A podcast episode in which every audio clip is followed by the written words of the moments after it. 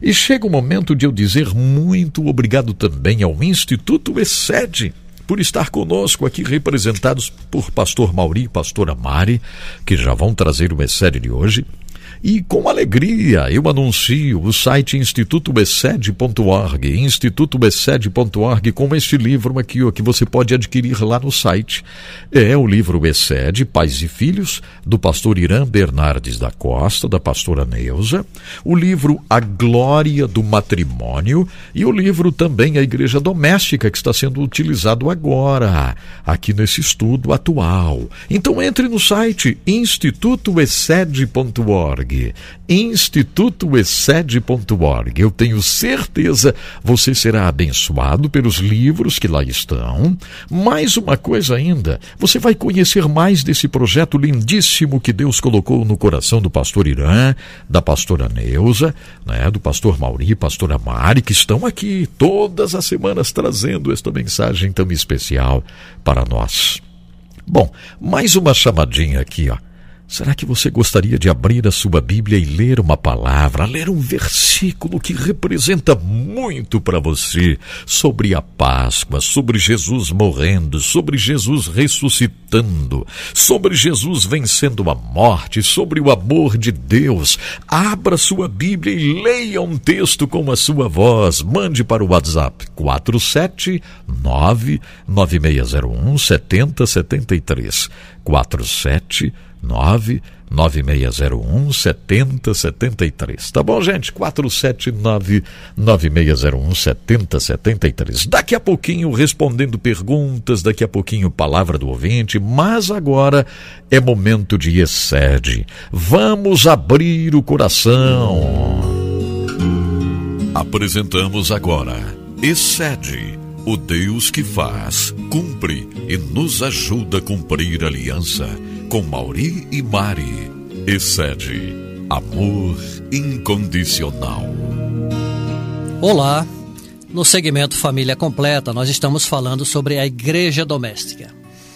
E aí você pode até estar perguntando, né? Mas como igreja doméstica? O que, que tem a ver com a família? E no decorrer das nossas falas, né, no decorrer dos programas, você vai entender esse objetivo do próprio Cristo, né, de termos uma igreja dentro das nossas casas. E nós ainda estamos nessa parte introdutória, né, da igreja, que a igreja deve voltar para casa. Jesus deseja que nós praticamos os seus ensinos, né, em primeiro lugar, dentro dos nossos lares, é claro. Porque lá, ali no seu lar, é o laboratório. Ali é o nosso treinamento, ali é o nosso experimento. Porque se dentro da nossa casa nós não conseguirmos é praticar né, os ensinamentos de Cristo, não é, as virtudes dele, dificilmente nós vamos conseguir lá fora, no nosso relacionamento no trabalho, na escola. Então, o nosso desafio é esse: nós praticarmos né, o cristianismo dentro das nossas casas, no relacionamento marido e esposa, com os filhos, enfim, com nossos familiares mais próximos. Os autores dizem aqui: se por um lado as casas proporcionavam um ambiente com mais afetividade, o que aconteceria com a igreja com sua mudança para os grandes ambientes e com suas formalidades? O que percebemos, diz aqui os autores, que a igreja enfrentou e ainda enfrenta um grande desafio a partir da cultura do templo gerada com a mudança da matricialidade doméstica para os templos e as catedrais. Não foi uma mudança que ocorreu repentinamente. Observe que aqui tem um histórico, né?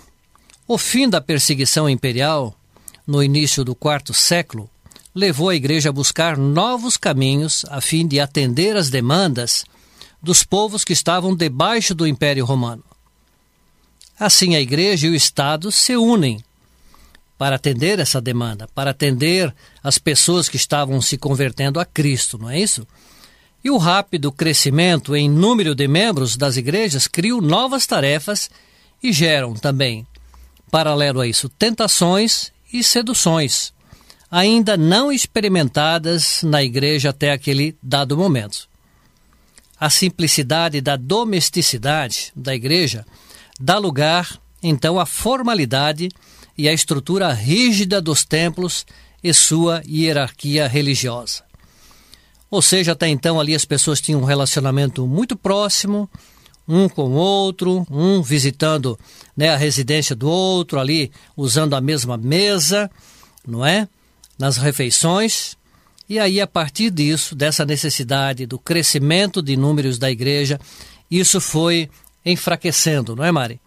Ou seja, Exato. Eu defino aqui como uma separação né, do clero e do leigo.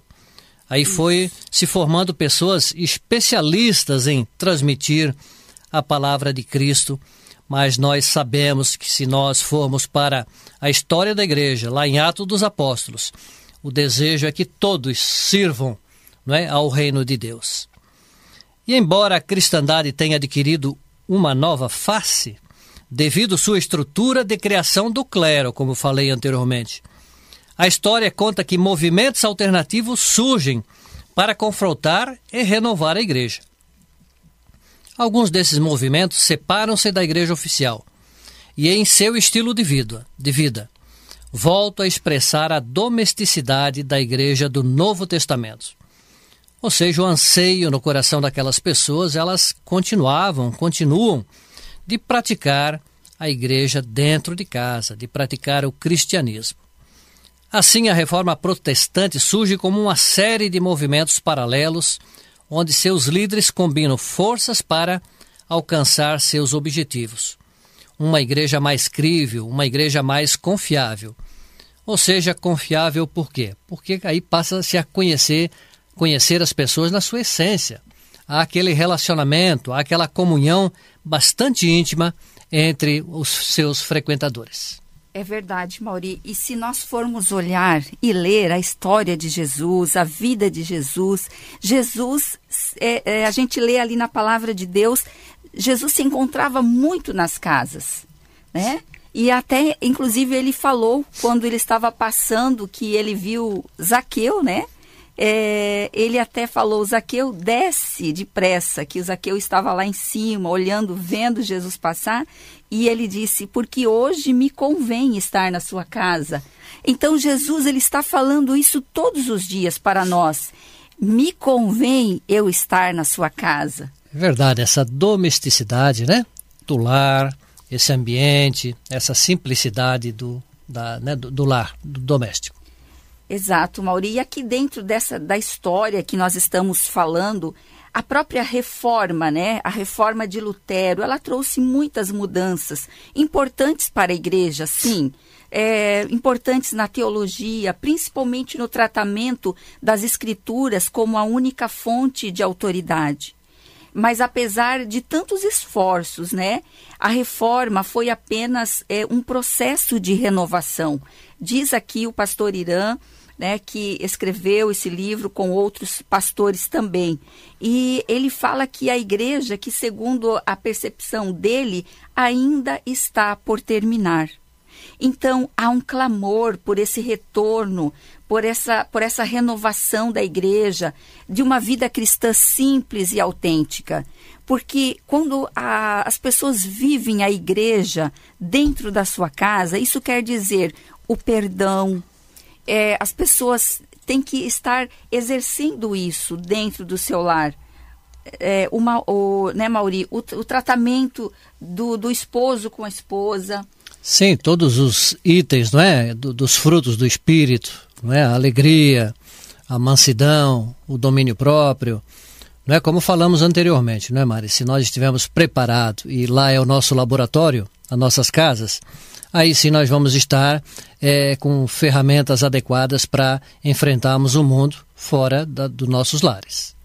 Exatamente isso, viver a vida cristã doméstica, isso os nossos filhos estão ali observando e que o pai não é uma pessoa lá na igreja, dentro das quatro paredes e em casa outra pessoa. Então, nós devemos buscar essa revitalização dentro da nossa, do nosso lar, dentro da educação cristã, né? uma vida devocional e, com isso, o poder de Deus ele vai ser vivenciado e expressado dentro de cada lar.